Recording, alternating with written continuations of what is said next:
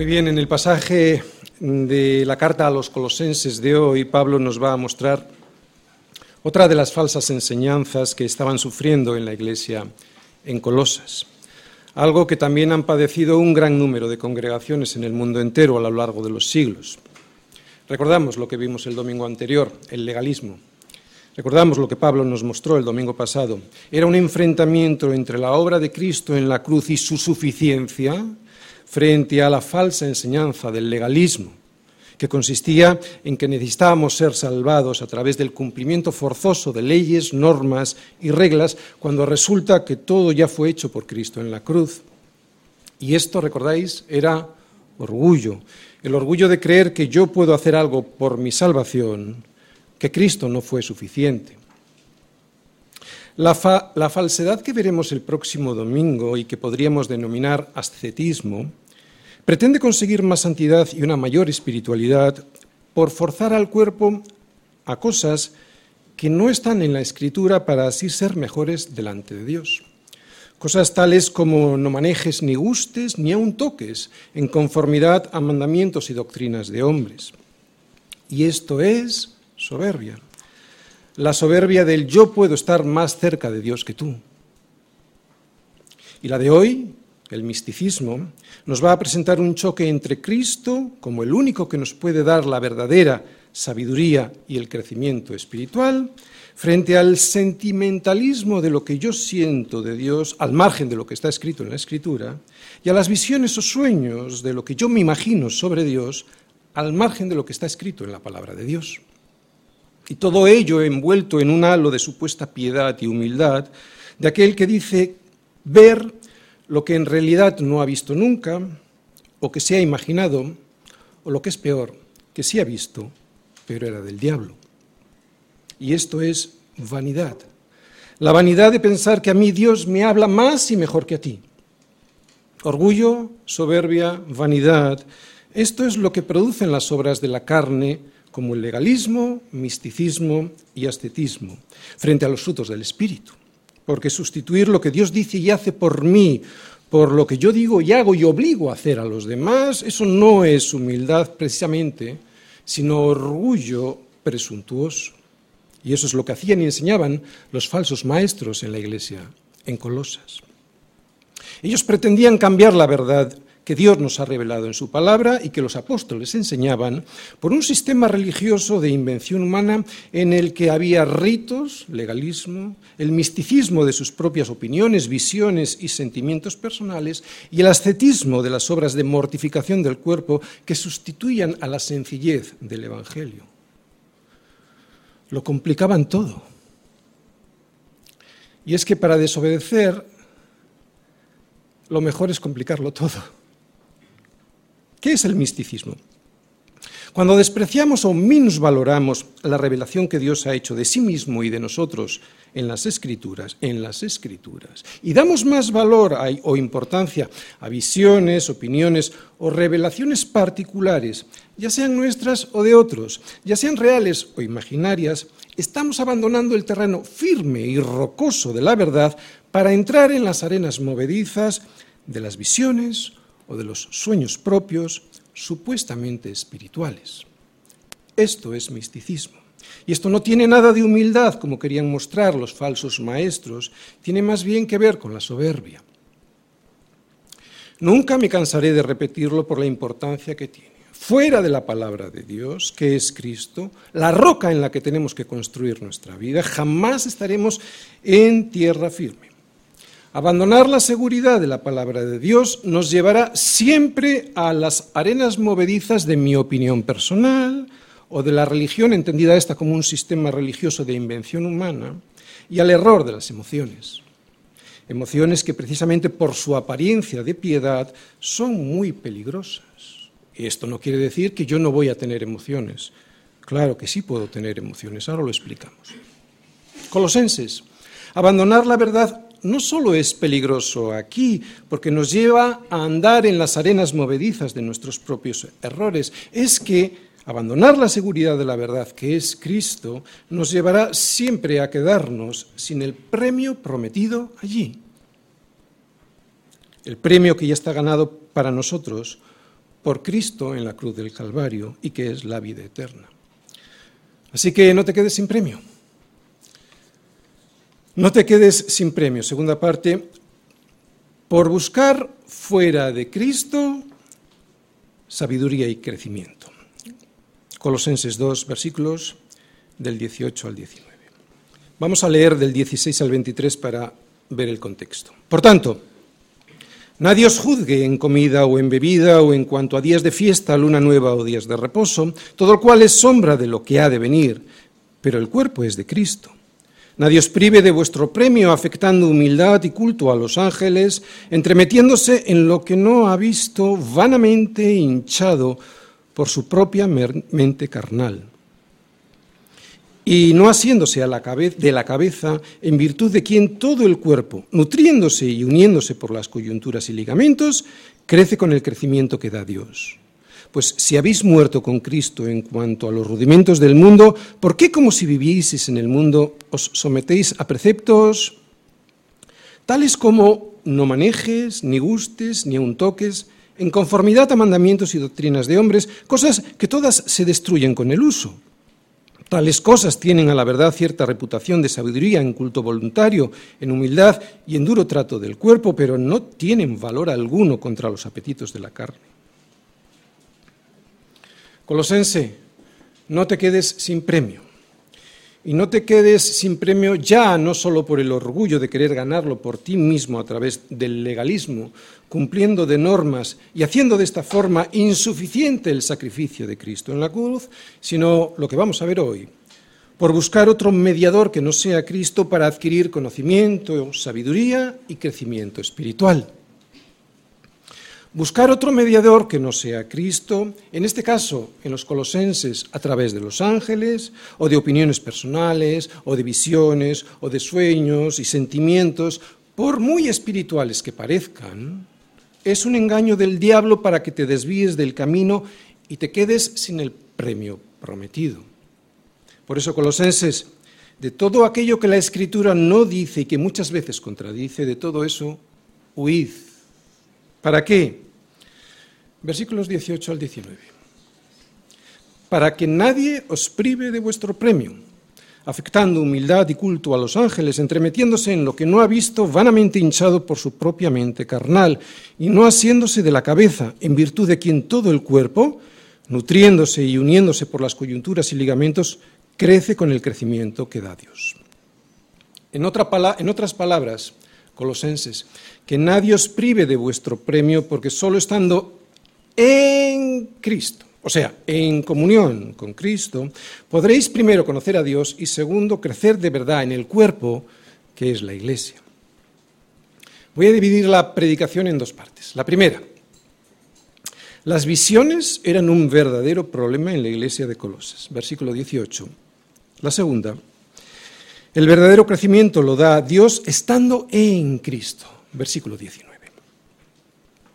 Legalismo. Voy a repetir un poquito para ponernos en contexto. Pablo nos había mostrado en los dos versículos anteriores el asunto de las reglas y de los rituales como un gran problema en la iglesia en Colosas. Por eso les escribe que nadie os juzgue por la comida que coméis o por la bebida que tomáis o en cuanto a las fiestas que guardáis o los días de reposo, porque todo aquello era sombra, la sombra de Cristo. Y si Cristo ya está entre nosotros, ¿por qué abrazáis las sombras en vez del cuerpo? Es en el cuerpo en donde hay que estar para alcanzar el premio que ya está ganado por Cristo, en la cruz. Que ningún legalista os venga a juzgar y a descalificar porque no guardáis sus, reglas y preceptos. Que no os avergüence porque se quiera comparar con vosotros, porque os hable de cumplir unas normas y reglas que eran las sombras de Cristo, no os vaya a sacar del cuerpo que es el cuerpo, en quienes están escondidos, en quien están escondidos todos los tesoros de la sabiduría y del conocimiento. No permitáis que ninguno de ellos os descalifique como si fuese un árbitro que pita un fuera de juego y deleitándose en una humildad que no tiene. Eso es lo que vimos el domingo pasado. Y ahora sigue diciendo Pablo que tampoco se deleite ese falso maestro en el culto a los ángeles, aparentando humildad. Primera parte, versículo 18. El misticismo, un verdadero problema. Nadie os prive de vuestro premio, afectando humildad y culto a los ángeles, entremetiéndose en lo que no ha visto, vanamente hinchado por su propia mente carnal.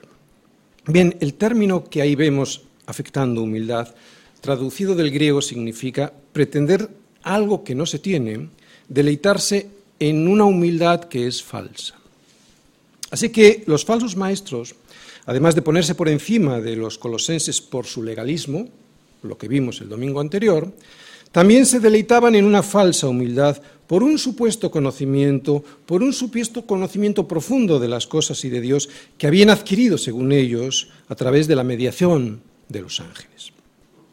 Vamos, que eran unas joyas estos falsos maestros. No solo eran perfectos cumpliendo la ley, legalistas, sino que también eran espirituales, más espirituales que los demás, porque eran místicos, y como veremos en el próximo domingo, también eran superiores por su autodisciplina y el castigo de sus cuerpos, ascetismo.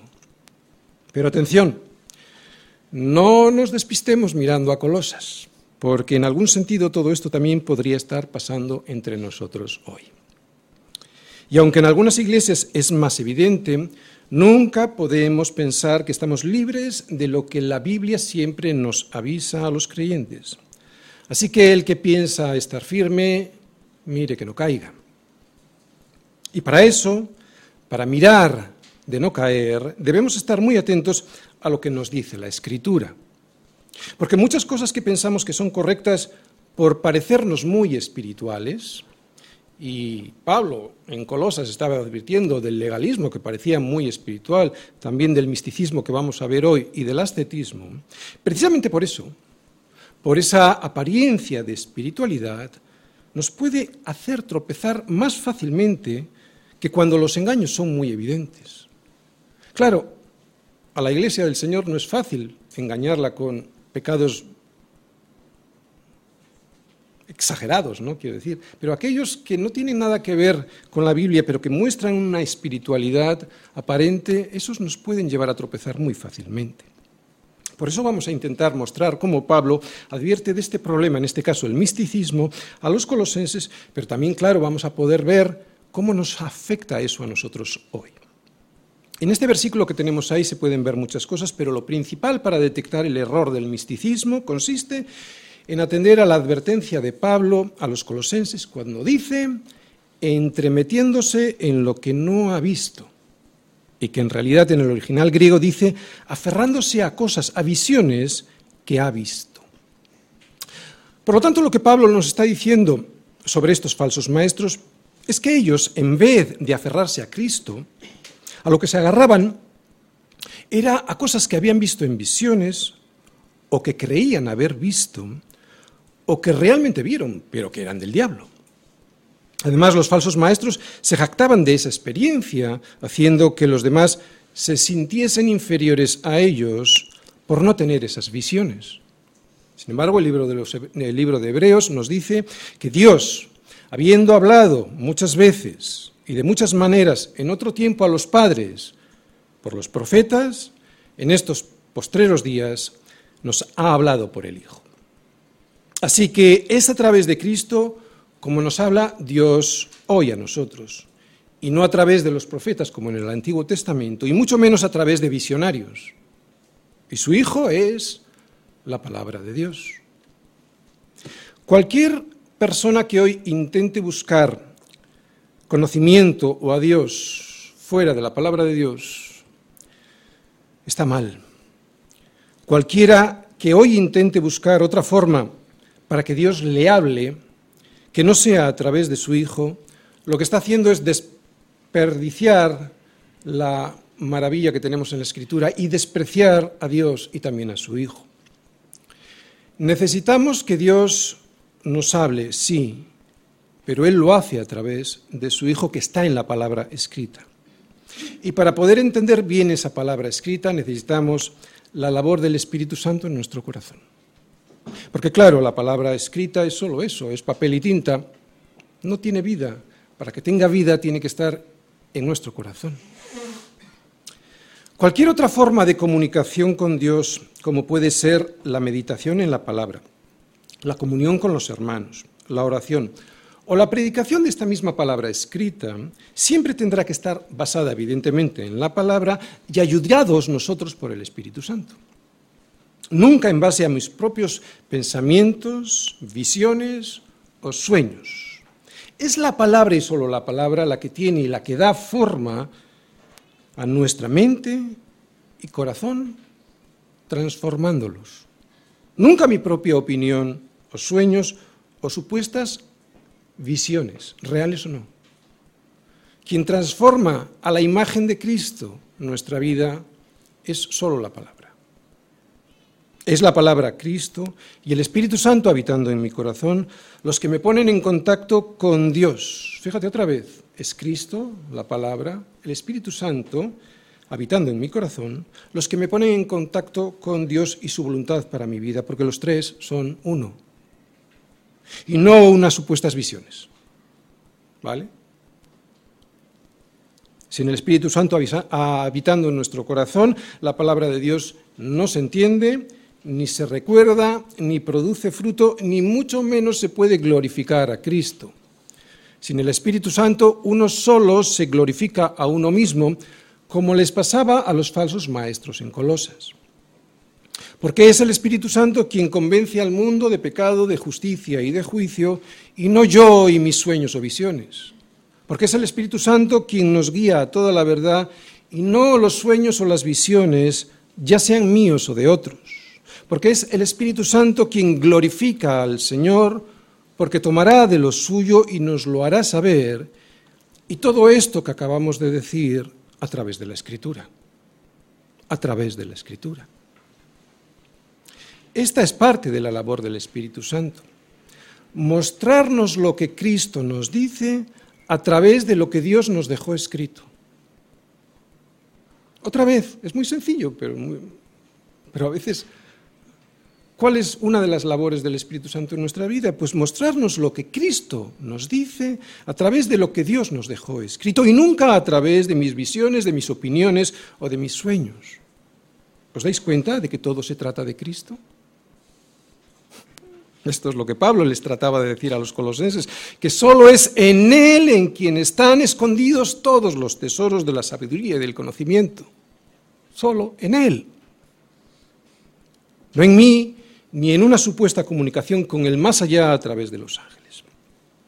Y para conocer estos tesoros que están escondidos en Cristo para mi vida, como acabamos de decir, necesito la palabra, claro, la palabra viva, viviendo en mí. Si no vive en mí, no vale de nada, pero tiene que ser la palabra, no las visiones. Y Dios quiere mostrar a todo el mundo, no solo a unos iniciados como eran estos falsos maestros que se pretendían iniciados en el más allá, ¿no? Quiere mostrarle a todo el mundo, no solo a unos iniciados o a unos superespirituales, estos tesoros que están escondidos en Cristo a través de lo que Él nos dejó escrito, porque su regalo es para todos y para todas las generaciones, pero siempre es a través de la Escritura, no de visiones.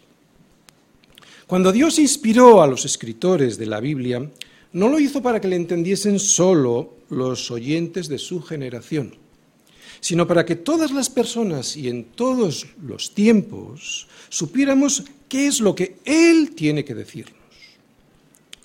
La Biblia es Dios predicando. Creo que es una frase de John Stott, no estoy muy seguro. La Biblia es Dios predicando.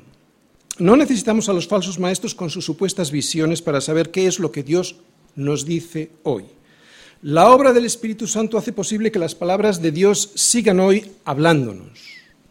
Por eso la palabra de Dios escrita es viva y eficaz y más cortante que toda espada de dos filos y penetra hasta partir el alma y el espíritu, las coyunturas y los tuétanos. Y discierne, claro que sí, cuando está el Espíritu Santo discierne los pensamientos. Y ay, las intenciones del corazón. Sí, es cierto. Necesitamos maestros, claro que sí, pero a los verdaderos, no a los falsos maestros. Necesitamos a los verdaderos, a los que nos llevan a Cristo y a su palabra, y los que le glorifican solo a Él. A los que no necesitamos son a los falsos maestros ni a sus falsas visiones, que se entremeten en cosas que no han visto o que creen haber visto, o que es peor, que igual han visto, pero que son del diablo, y que además van por ahí vanamente hinchados por su propia mente carnal. Es un grave problema el de la enseñanza falsa y los personalismos a los que lleva. Otra vez, porque la enseñanza falsa, la falsa enseñanza siempre lleva a personalismos. No está Cristo en el centro, está el supuesto visionario. Por eso Pablo les decía a los corintios, para que en nosotros aprendáis a no pensar más de lo que está escrito. No sea que por causa de uno os envanezcáis unos contra otros. No pienses más de lo que está escrito para que no te envanezcas. ¿Entendéis la relación que tiene esta frase de Pablo también con el misticismo? La mente carnal, aquella que no ha sido transformada por el Espíritu Santo, siempre buscará gloriarse a sí misma como sea. Es normal, es normal. Es lo que la carne pide, gloriarse a sí misma. La mente de los falsos maestros era una mente carnal y aunque aparentaba ser espiritual, no estaba regenerada. Mas nosotros tenemos la mente de Cristo. ¿Sí? Nosotros tenemos la mente de Cristo, eso es lo que les dice Pablo a los corintios. Por eso necesito tener la mente de Cristo viviendo en mí. Evidentemente no en el armario, no en la librería, viviendo en mí.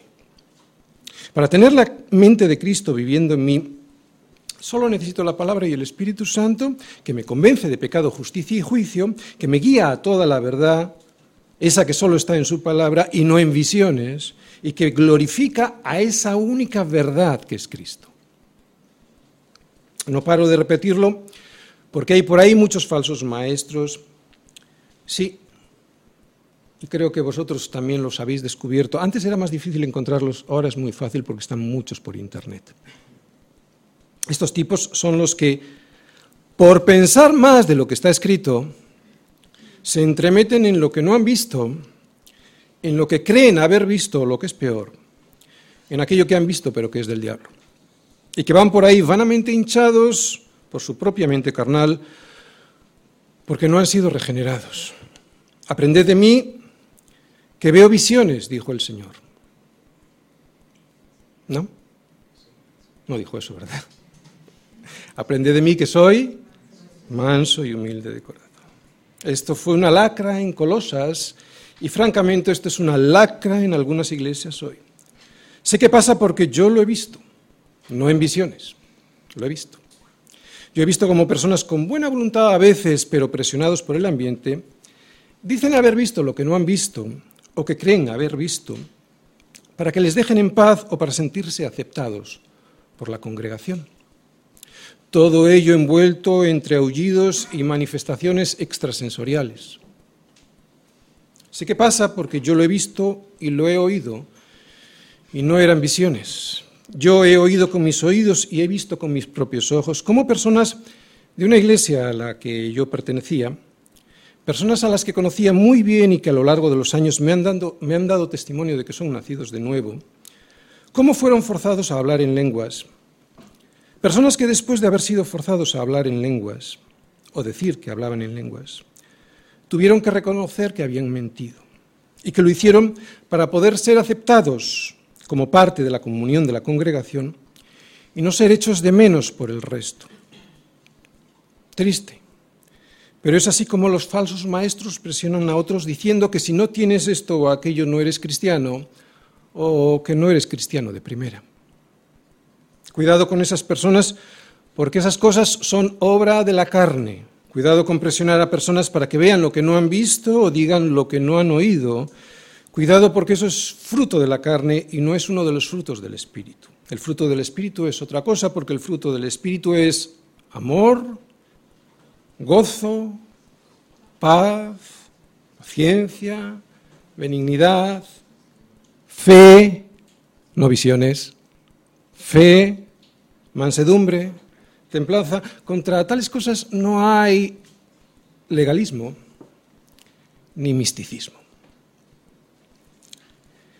Dios nos puede dar experiencias, emociones y sentimientos que afirmen y confirmen nuestra conversión y nos animen en momentos de debilidad. Sí, claro que sí, en la Biblia se ven y yo las he tenido. Pero siempre como algo genuino y personal, no como algo forzado públicamente para provocar conversiones o para promover la sensación de que sin esa experiencia uno no puede ser salvo. Esto no puede ser de Dios, jamás. Lo único que provoca todo esto es una gran decepción en aquellos que esperaban recibir algo que no reciben. Pero si son ovejas del Señor, seguirán al Señor. Por lo que acabo de decir, que las ovejas del Señor le van a seguir al Señor y no a los falsos maestros, pareciera que las falsas conversiones no debieran ser un problema para la Iglesia. Y sin embargo sí es un problema. De hecho, Pablo se empeña en que los colosenses no sean de esos falsos convertidos que son los legalistas, los místicos y los ascetas. Él no está intentando convencer a los falsos maestros. Él sabe que ninguno de ellos es una oveja del Señor. Jesús dice, mis ovejas oyen mi voz y yo las conozco y me siguen. Por eso, Él les da la vida eterna y no perecerán jamás ni nadie las, ni nadie las arrebatará de su mano. ¿Por qué son un problema las falsas conversiones si los verdaderos nunca se perderán ni seguirán a los falsos maestros? ¿Por qué hay que preocuparse por la sana doctrina y enseñar la sana doctrina y así evitar las falsas conversiones, aunque sabemos que siempre habrá algunos falsos convertidos en las iglesias? ¿Por qué hay que insistir en la sana doctrina como vemos que Pablo se preocupa? Pues primero, porque es nuestra obligación. Nunca sabemos si algún falso convertido puede rectificar su rumbo. Segundo, porque el testimonio que dejan al mundo acerca de la gloria de Dios es nefasto, como vemos en Colosas. Y tercero, probablemente lo peor, porque los falsos convertidos levantan, sostienen y envían por todo el mundo a los falsos maestros como los que se habían infiltrado en la iglesia de Colosas. Los falsos convertidos levantan, sostienen y envían por el mundo a los falsos maestros. Los falsos convertidos siguen a los falsos maestros y les apoyan. Por eso Pablo quiere presentar la sana doctrina. Los falsos convertidos siguen siempre a los falsos maestros y les apoyan. Que los hubo, que los hay, que los habrán, sí. Los falsos maestros me refiero. Pero que jamás sean levantados, ni sostenidos, ni enviados por la iglesia del Señor. Que sean apartados una cosa son los creyentes y otra los que van de maestros. Por eso Pablo nos advierte contra ellos y nos deja una pista para descubrirlos. Hay una falsa humildad que cubre su ministerio y esa falsa humildad se podría o se podía descubrir por dos motivos. Primero, porque se ponían por encima de los demás y les juzgaban y les descalificaban. Y segundo, porque veían lo que los demás no veían, porque pertenecían a una élite, una élite que recibía revelaciones especiales de parte de Dios. Estos falsos maestros en la iglesia en Colosas decían experimentar cosas extraordinarias porque pues, poseían unos dones especiales que otros no tenían. Y ahí está la clave de su falsa humildad que tenían una humildad voluntaria, impostada, ficticia, simulada, o sea, era una humildad impuesta por sí mismos y no como un fruto natural del Espíritu Santo. Y esto se nota, porque la verdadera humildad es imposible imitarla. Y para entender mejor este punto, para discernir si la humildad es impostada o real, nada mejor que mirar, que saber a dónde te lleva un falso maestro. ¿A Cristo o a su propia experiencia personal? ¿A Cristo o a Él mismo? En este caso, su propia experiencia personal eran unas supuestas visiones que relegaban, desplazaban a Cristo a una segunda a un segundo plano, porque ponían a los ángeles en una posición más alta. Los ponían como mediadores, fíjate tú, para saber y para conocer cuál era lo que Dios tenía que decirles, casi nada. En esta iglesia Cristo estaba desaparecido. El misticismo siempre pone su experiencia personal por encima de Cristo.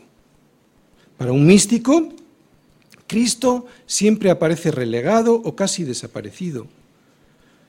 Su experiencia es lo que vale, aunque contradiga la palabra de Dios. Busca más una experiencia que a Cristo. Prefiere sentir a saber. Si en la iglesia siente la presencia de Dios, eso es espiritual, aunque no se predique la palabra.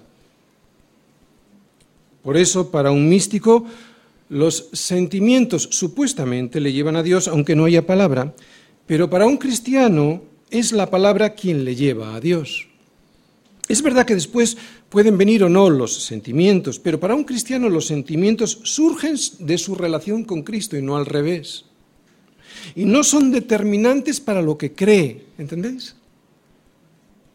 No son determinantes para lo que cree. Lo que determina su relación con Dios es la palabra, Cristo.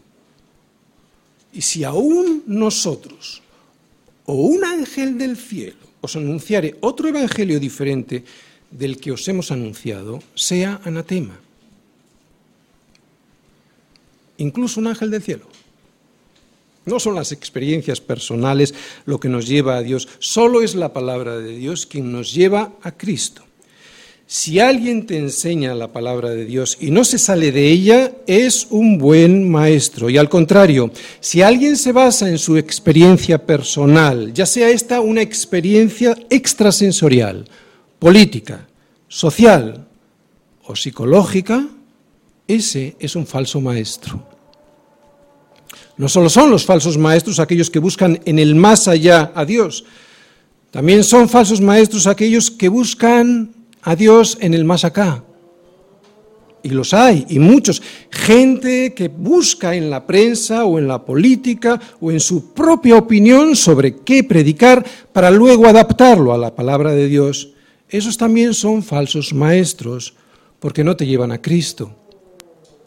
Es la palabra de Dios sin adulterar, sin adulterar por el más allá o por el más acá, especialmente cuando se predica versículo a versículo y en su contexto, lo que nos dará las garantías para poder crecer espiritualmente la palabra. Es haciéndose de la cabeza que es Cristo como podremos crecer. Por eso es ahora cuando Pablo nos va a mostrar en el siguiente versículo la solución. La solución a la que estaban llegando, o al problema, la solución al problema que tenían los colosenses que el verdadero crecimiento lo da Dios estando en Cristo. Lo dije el domingo pasado y lo vuelvo a decir hoy. Somos salvos por fe, sí, pero también debemos saber que vivimos por fe y que somos bendecidos también por fe.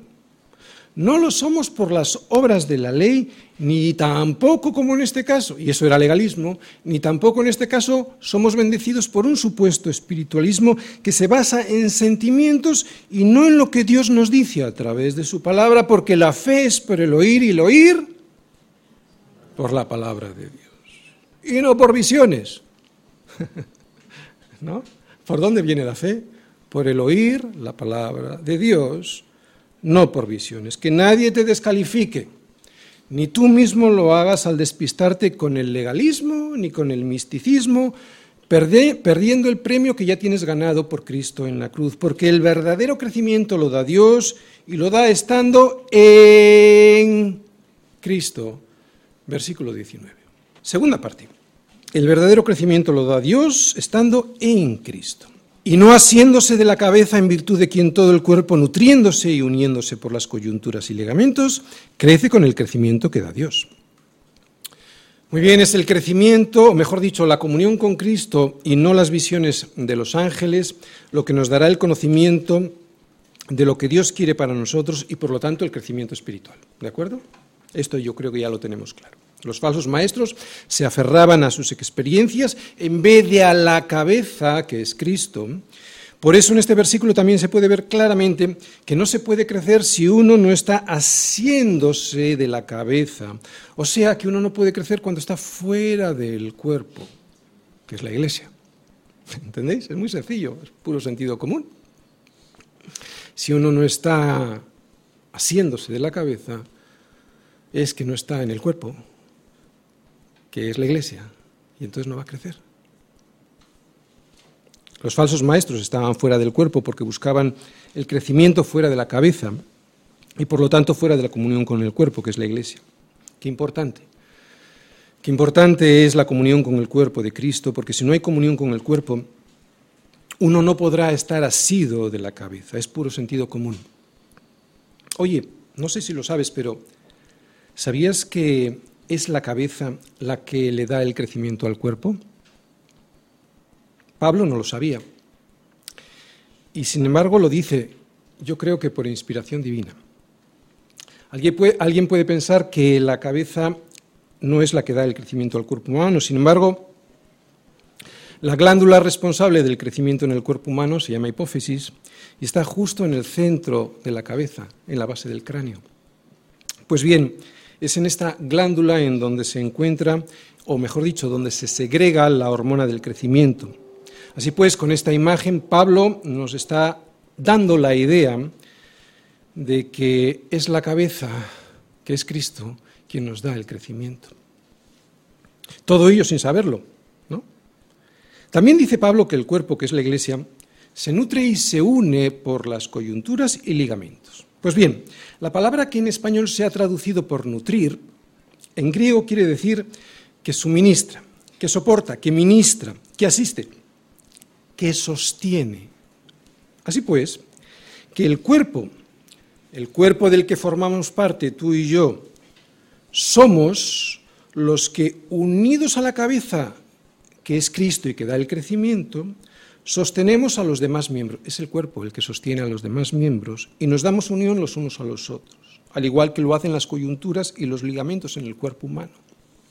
Así que está claro que la Iglesia debe su crecimiento a Cristo y el sostén de los unos y los otros nos lo debemos proporcionar entre nosotros, aunque el crecimiento lo da Dios. Por lo tanto, Así como el cuerpo humano, cuando está debidamente sostenido y unido por las coyunturas y ligamentos, experimenta un crecimiento normal, si es que está unido a la cabeza, claro, si no se muere, ¿verdad? Si es que está unido a la cabeza, que le da el crecimiento, así también la Iglesia crece cuando, cada uno de los miembros soporta, mantiene y ayuda al que tiene al lado a través de la comunión unos con otros, con el crecimiento que da Dios. Por eso la división en la iglesia local es un drama. Un drama que hace imposible el crecimiento. Es un drama cuando alguien que impone a los demás la idea de que a través del legalismo o del misticismo se puede crecer. Estas personas o se convierten a Cristo o salen de la iglesia. Y debe ser así porque son personas que pretenden ser salvo, salvos a través del cumplimiento de la ley, legalismo, y también pretenden conocer a Dios mejor que los demás a través de unas experiencias místicas y sobrenaturales. Y esto no es verdad. Esto no es verdad. Esto es lo fácil. Lo fácil es sentir. Lo difícil es ser. Yo puedo sentir a Dios con una música especial y una letra simple, sin que tenga que ser bíblica, a veces vale con una letra sensual en la que Dios apenas se intuye, pero seguramente que ese sentimiento será una mentira. Lo difícil es mantener una relación con Cristo y con mis hermanos, a pesar de todas las dificultades que me rodean. ¿Para qué? Para que a través de esa unión, que es muy difícil, pueda crecer. Y puedo crecer precisamente por eso porque es muy difícil superarlo. Igual con un ejemplo lo entiendes mejor. Los culturistas lo saben muy bien. El músculo solo crece cuando supera la dificultad del peso que se le pone. Ningún culturista crece sintiendo que crece. Crece cuando levanta, cuando soporta los pesos que agarra. Termino. Yo soy la vid, vosotros los pámpanos, el que permanece en mí y yo en él, éste lleva mucho fruto, porque separados de mí, dice Jesús, nada podéis hacer. Y Cristo es la palabra. Separados de esa palabra, nada podremos hacer. El legalismo nos separa de Cristo porque se centra en el yo lo puedo hacer. El misticismo nos separa de Cristo porque se centra en el yo lo puedo sentir. Tú y yo podemos y debemos sentir la presencia de Dios, sí, pero a través de la palabra de Dios y no al revés. No es a través de los sentimientos y de las sensaciones como llegamos a Dios. Ya no seamos niños fluctuantes llevados por doquiera de todo viento de doctrina, por estratagemas de hombres que para engañar emplean con astucia las artimañas del error. Tengo que limpiarme de toda falsa doctrina. Y cuando alguien está en Cristo, Él le limpia con su palabra. Por eso Él nos puede decir, vosotros ya estáis limpios por la palabra que yo os he hablado. Así pues, Colosense Permanece en las palabras de Jesús y no en tus visiones, en tus opiniones, en tus sentimientos, en tus emociones, porque pueden ser muy engañosos, de hecho casi siempre lo son. Es en su palabra en la que hay que permanecer, es su palabra la que te hará cambiar y te dará el crecimiento si permaneces en ella, no en tus visiones que te desconectan de todo, también de Cristo. Los creyentes no necesitamos medir nuestra espiritualidad en base a experiencias sobrenaturales, sino en base a nuestra relación con Cristo a través de su palabra. No debo medir mi piedad gracias a un ambiente adecuado y que ha sido previamente preparado para que me ayude a sentir lo que no entiendo. Debo medir mi piedad por la comunión con Dios a través de la palabra que entiendo y por la comunión con mis hermanos. Me debo emocionar por la verdad que escucho de la palabra, no al revés. Otra vez, me debo emocionar por la verdad, especialmente por las verdades que están escondidas en la cruz, me debo emocionar por la verdad que escucho de la palabra, no al revés. No debo llegar a Cristo por la emoción, el sentimiento o una experiencia sobrenatural. Me debo emocionar por la verdad que escucho y entiendo, no por la experiencia que no entiendo. Los sentimientos nunca son la medida de lo que Dios dice. En todo caso son el resultado de lo que Dios dice. Otra vez. Los sentimientos nunca son la medida de lo que Dios dice, en todo caso, el resultado de lo que Dios dice. En Colosas había ciertos personajes que afirmaban tener un nivel espiritual superior que los demás. ¿Por qué? Porque presumían de supuestas visiones y revelaciones. Así pues, seguramente los colosenses, al escuchar a estas personas que tenían este tipo de revelaciones y manifestaciones sobrenaturales, pues pensaban que Cristo no era suficiente, que necesitaban algo más. Por eso estaban a punto de salir de Cristo. Y Pablo les dice, es en Cristo. Pablo les advierte que nadie debía hacerles sentir inferiores porque en Cristo ellos estaban completos y que nadie debía juzgarles privándoles de su premio porque ese premio ya estaba ganado para ellos por Cristo en la cruz. Los falsos maestros en Colosas, aunque decían ser humildes, eran terriblemente soberbios y además eran herejes e idólatras porque la Biblia prohíbe dar culto a los ángeles. Fíjate lo que dice Juan en Apocalipsis. Él sí tuvo una visión porque él era un apóstol usado por Dios, un apóstol usado por Dios. Hoy ya no hay apóstoles, con A mayúscula. Él sí, y lo usó para transmitiros en este caso unas palabras en Apocalipsis. Yo, Juan, soy el que oyó y vio estas cosas. Y después que las hube oído y visto, me postré para adorar a los pies del ángel que me mostraba estas cosas. Pero él me dijo, mira, no lo hagas, porque yo soy consiervo tuyo, de tus hermanos los profetas y de los que guardan las palabras de este libro. Adora a Dios. Las supuestas visiones de los falsos maestros eran producto de una mente carnal que no tenían en cuenta a Cristo. Cristo, que es el único que nos puede y que nos permite acercarnos a Dios. Él es la única fuente de crecimiento espiritual.